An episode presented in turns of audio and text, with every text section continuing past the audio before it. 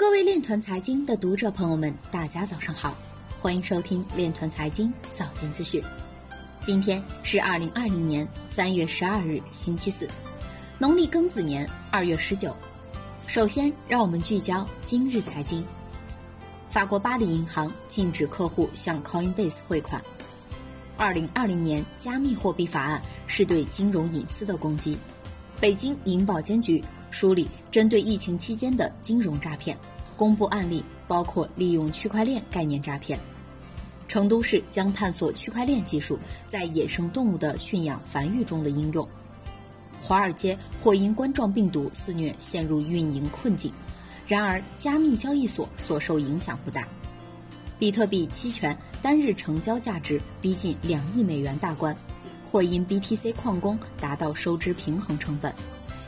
Circle 推出面向企业的三个新 API。帮助传统企业使用 USDC 代替传统法币频道。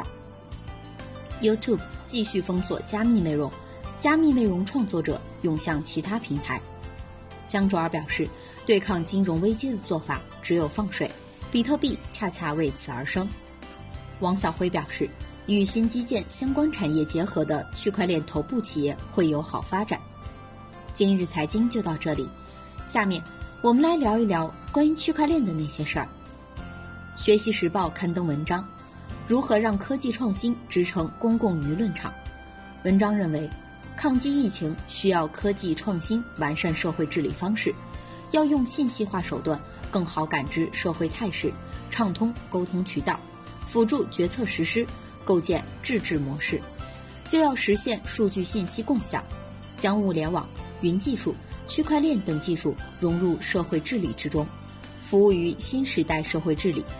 一些地区已经在实践中安装了综合治理调度指挥屏，实时监控并实现中枢调度指挥，使得人员、社区、街道、城区甚至整个城市的安全问题得到无缝隙覆盖。这为此次抗疫战斗提供了实实在在的高效治理技术支撑。